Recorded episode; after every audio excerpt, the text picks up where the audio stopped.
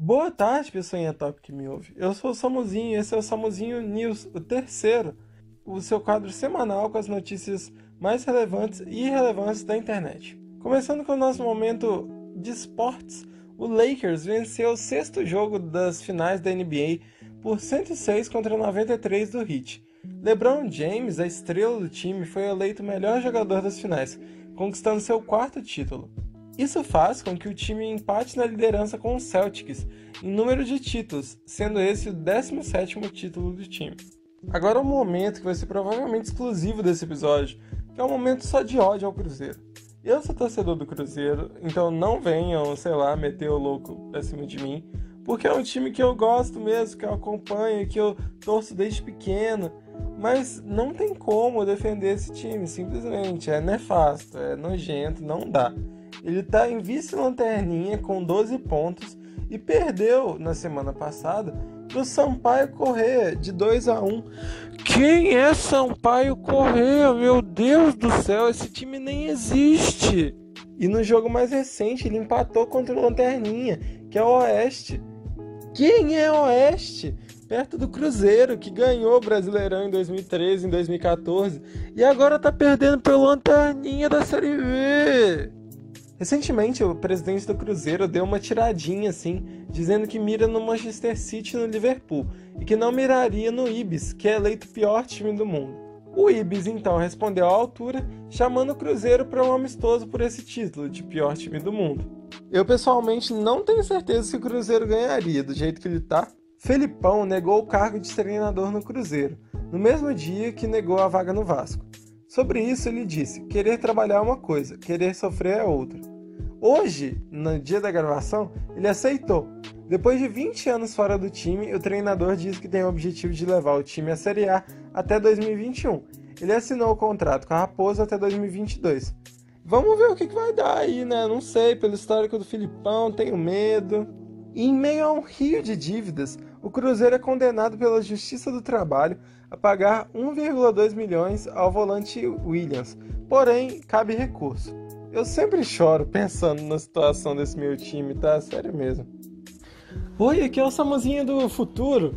Eu vim fazer um insert aqui porque acabou de acontecer uma coisa muito importante hoje no dia 16, que é o dia que eu tô editando, é o dia que vai sair, que o Bolsonaro na live diária dele sei se é diário na verdade, mas na live dele, ele falou que agora em Minas ele é cruzeirense e o Cruzeiro tem que deslanchar.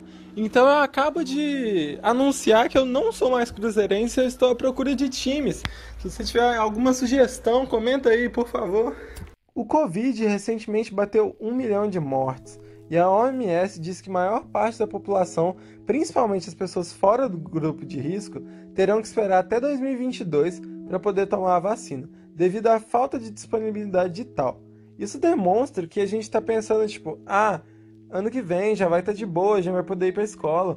Só que é uma situação ainda muito longínqua, é uma situação que ainda não temos parâmetros para ver quando que vai voltar à normalidade. No mesmo assunto, Donald Trump está com a doença. O atual presidente é considerado obeso e tem 74 anos, o que o coloca em dois grupos de risco. Médicos de Trump disseram que seus sintomas são leves, porém é perceptível que ele tá meio dopado de remédio, assim, que ele tá precisando de remédio para poder falar em público. E ele tá dando umas tosses estranhas, umas respiradas estranhas, mas é claro que isso é só minha fala de leigo. É estranho que ele falou que o Biden tava precisando de remédio para ficar lá de boa por conta da sua idade, e até pediu exame de doping nele, que ele seria senil e que ele não aguentaria ficar lá no debate. E agora ele tá na mesma situação, né? Ele tá precisando, para falar ao vivo, ele precisa tomar remédio. O evento anual de anúncio de novos produtos da Apple aconteceu nessa semana e um ponto causou polêmica. Dentre os preços abusivos que a gente já conhece da Apple, uma coisa se destacou: a falta de carregador e fone de ouvido na caixa dos novos celulares. Segundo a empresa, isso faz parte do seu plano de redução da emissão de carbono, justificando a ação por conta do fato de que existem mais de 2 bilhões de carregadores em circulação pelo mundo. Eu pessoalmente achei a ação bem tosca, Porque é ok que eles estão visando o pessoal que já está dentro do ecossistema da Apple. Mas quem vai comprar um Apple pela primeira vez vai ter que comprar um cabo separadamente. Então fica parecendo que eles estão cobrando só o mesmo preço pelo telefone e fazendo você pagar a mais por um cabo de carregador e pelo fone de ouvido. E eles também justificaram que agora as pessoas estão usando AirBuds, que é o fone Bluetooth deles. Só que eu ainda percebo que, pelo menos na minha realidade, a maioria das pessoas usam o fone com fio. E ainda mais quando vem na caixa, é de uma qualidade muito melhor. Então você não mandar, pelo menos na minha opinião, é bem desonesto, sabe? Ainda mais em países como o Brasil.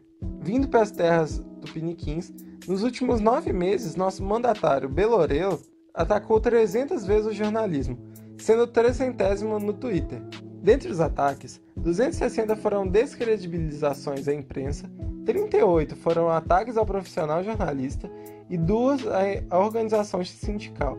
Importante destacar um caso onde o jornalista do Globo questionou sobre o depósito de cheques no total de 89 mil que sua esposa Michele Bolsonaro recebeu de Fabrício Queiroz, que atualmente está preso e é ex-assessor de Flávio Bolsonaro. Na ocasião, Jair respondeu: vontade de encher sua boca na porrada, seu safado. Após uma semana da fala do presidente de que o desmonte da Lava Jato se dava pois não havia mais corrupção no governo, Chico Rodrigues, vice-líder do governo no Senado, foi alvo de uma ação da PF que investiga um esquema que desviou 20 milhões de reais de recursos públicos que tinham como destino o combate ao coronavírus. A polícia apreendeu 100 mil reais em sua casa e, segundo a revista Cruzoé, o senador tinha dinheiro guardado entre as nádegas. Já segundo a Polícia Federal, estava sujo de merda, estava sujo de cocô. Já Chico disse que não tem envolvimento com nada ilícito eu acho meio estranho, a PF bate na sua casa e você esconde dinheiro na bunda e diz depois que não tem envolvimento com nada ilícito. Por que, que alguém guardaria dinheiro nesse lugar se não tem nada envolvido? Não faz muito sentido. E para finalizar, eu sempre coloco uma notícia engraçada no final.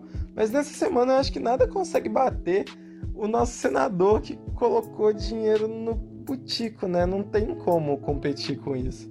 Então eu vou finalizando. Espero que vocês tenham gostado, espero que vocês tenham se informado. E voltem aí sempre que vocês quiserem ouvir o podcast mais top top de